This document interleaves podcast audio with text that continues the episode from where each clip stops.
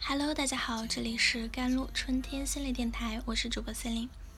今天跟大家分享的文章叫做《知识是可以增长的，欲望是可以控制的》。当你有了更高的见识和维度，女人害怕遇上感情骗子，男人则害怕遇上金钱骗子。而有的骗子则既骗金钱又骗感情，但更复杂的是，有的骗子有时骗，有时不骗，很难定义。至于受骗者，有的是确实被骗了，有的则是心甘情愿受骗，太复杂了。不过总体来说，决定你上当还是不上当的，是你的见识和内心的欲望。假如你见识不够，看不穿骗局，就会上当；假如你的见识不错，能看穿骗局，但你内心欲望太过炽烈，就会产生侥幸心理，就有可能睁着眼睛上当。最近有个读者，他就告诉我，遇到了一个遭遇了感情骗子的故事。这位主人公老崔肯定是一个。高逼格的男人，四十五岁左右的年龄，并不油腻，个头超过一米八，剑眉星目，说仪表堂堂也不夸张。他是否身价过亿，不得而知，但在北京有宽敞的住房，作价超过两百万。他曾在某药海部门工作过，后来就出来创业。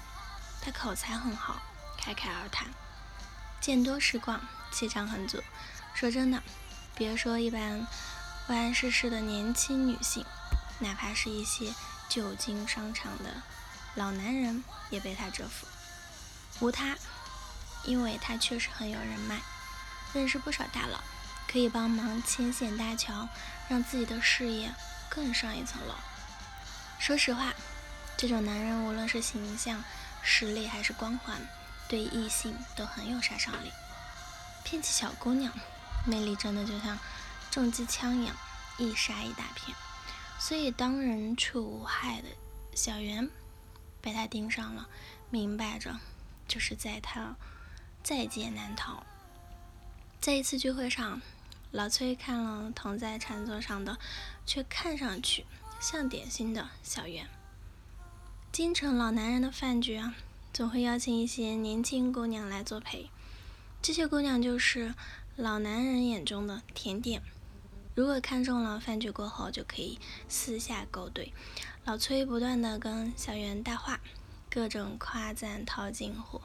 小袁当然明白他的心思，但初次见面也没有摸清对方的底线，所以虚伪蛇，既不上钩，也不得罪。当他打听小袁的单位时，小袁告诉他自己在一家国企普通部门工作，月薪只有一万出头。一听到这儿，老崔就来劲了，问他想不想跳槽，说自己可以帮他找到高几倍工资的工作。看，诱饵就这样跑出来了。小袁为难地说：“上司对他挺好的，工作也很轻松，还负责着一个小项目没完成。”暂时没想过跳槽，老崔微微一笑，觉得他只是在待价而沽，就说：“你考虑考虑再说。”接下来几天，老崔跟小袁各种勾兑，表示赞赏和仰慕。这天，老崔跟小袁联系，说请他吃饭，有事商量，到时还会介绍他认识几个大佬，增加一点人脉。小袁那天正好没事儿。就同意了。这次饭局地点选的很有讲究，不是顶级的餐厅，但对于月薪过万的小白领来说，绝对是一个开眼界的地方。夸张的是，老崔居然穿了一身军装，还挂了两根带薪肩章。老崔这次是动员小袁去他的公司上班，就是给他当秘书，还承诺只要他干得好，居然让他。掌管重要的部门不会亏待他。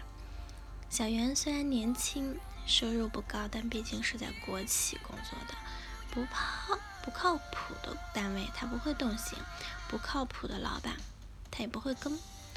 因此呢，老崔必须向小袁展示身份和实力。所以老崔穿上了以前的工作服，表明自己是一个靠谱的人。那身制服对于很多人来说就代表着信任和可靠。再加上来作陪的两个客人，都是区一级下属机关待长的人物了。别说普通白领了，哪怕是辖区内一些资产过亿的老板，见到这两位客人，都要忙不迭待的过来敬酒了。小杨说自己并不太精明，但出身好，给了他更高的视角和维度，更容易看穿各种伪装，不会被一些光环和虚荣迷惑。与此同时呢，他对人性和社会隐性规则看得更透，没那么计较和睚眦必报，那利弊权衡就会更理性啊。出身普通的女生呢，可能没有小圆这样的优势，但见识是可以增长的，欲望也是可以控制的。当你有了更高的维度、更高的见识，那渣男就没有那么容易得到手了。骗子的手段尽管万万千，但归根结底就一条：利用信息不对称迷惑你，再挑逗激发你的欲望，从而相信他。听人七百步，只要你有见识不轻信，控制欲望不冲动，就破功了。对了，小袁的另一句话让我忍俊不禁，又让我更感叹人性和社会的复杂性。他说：“可惜呀。”我只对二十五岁以下的小鲜肉感兴趣。假如老崔再年轻二十岁，再帅一点，看在他那么卖力表演的份上，我就稀里糊涂上当好了。所以，骗与被骗，哪有那么泾渭分明呢？呵呵。好了，以上就是今天的节目内容了。咨询请加我的手机微信号：幺三八二二七幺八九九五，我是 Celine。我们下期节目再见。